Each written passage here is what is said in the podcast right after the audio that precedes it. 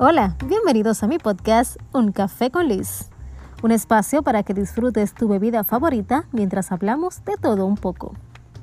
Yo soy Ana Liz Betances, periodista apasionada de la moda, el cine, la música y fan número uno del café.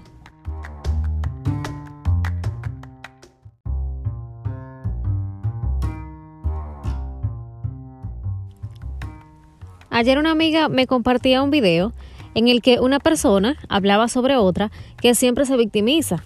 Y mi amiga me mandó el video junto con la pregunta, ¿qué piensas? He aquí mi respuesta. En este episodio quiero hablar sobre de que no eres una víctima. Porque hay muchísima gente que siempre se... Eh, su vida constante es una tragedia, así como como los protagonistas de, como las protagonistas de las novelas mexicanas, se viven lamentando de lo que tienen y de lo que no tienen y se les olvida que esa supuesta tragedia de la que ellos se están lamentando no es nada comparada con la situación que está pasando otra persona. Y es muy probable que tú que me escuchas te estés lamentando y quejando porque, por ejemplo, en el trabajo que estás no te están pagando un sueldo elevado. Todos quisiéramos un sueldo de una cantidad más considerable. Pero mientras tú te estás quejando, mira, tú estás en ese mood de que, ay, deberían pagarme más, aquí no me valoran. Hay otras personas que todos los días se están levantando a ver dónde encuentran, por lo menos, dónde fregar para tener un pequeño sueldo, un pequeño, una pequeña entrada, para tener una chiripita, como decimos nosotros popularmente. Esa historia de que yo, ay, la pobrecita, que no me pude comprar las Pandora, porque hay gente que se queja de cosas tan banales como esa. Yo que soy pobre, que vengo de un campo, que mi casa es de zinc. Eh, la primera vez que tú escuchas esas historias o esas quejas, esos lamentos, tú como que te compadeces y te condueles de esa gente, pero ya llega un punto que tú te das cuenta que eso es como un, un estado, o sea, que todo el tiempo están con una queja. Es más, hay gente tan bárbara tan víctima que tú la llamas o te juntas con ellos para contarle algún problema.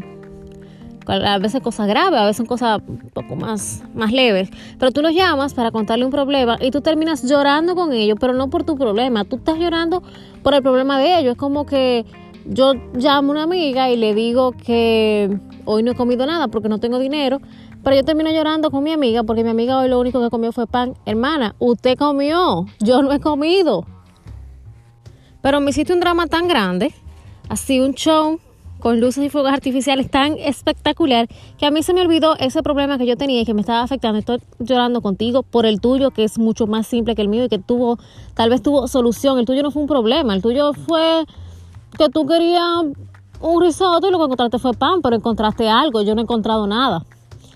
Ahí la gente y su modo de víctima siempre tienen como la tragedia en la boca. Es como que, hola, ¿cómo estás? Hay gente así, que tú le saludas, hola, ¿cómo estás? Y nunca, nunca te han dicho, estoy muy bien. No. Siempre la respuesta es, ay, aquí, que me duele la cabeza, que se me pichó el carro, que el alarma no sonó. O sea, es siempre una tragedia. Y es verdad que yo no puedo minimizar el dolor ajeno, pero hay cosas, hay gente que tiene demasiado drama en su vida.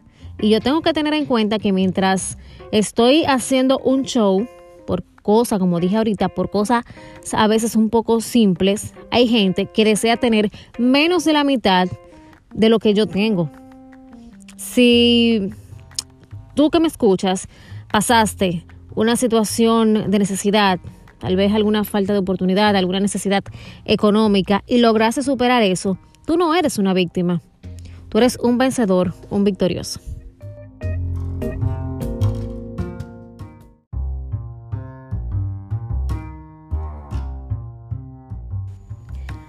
Señores, fin de esta novela. Gracias por escucharme. Será hasta la próxima semana cuando tendremos otro café con Liz.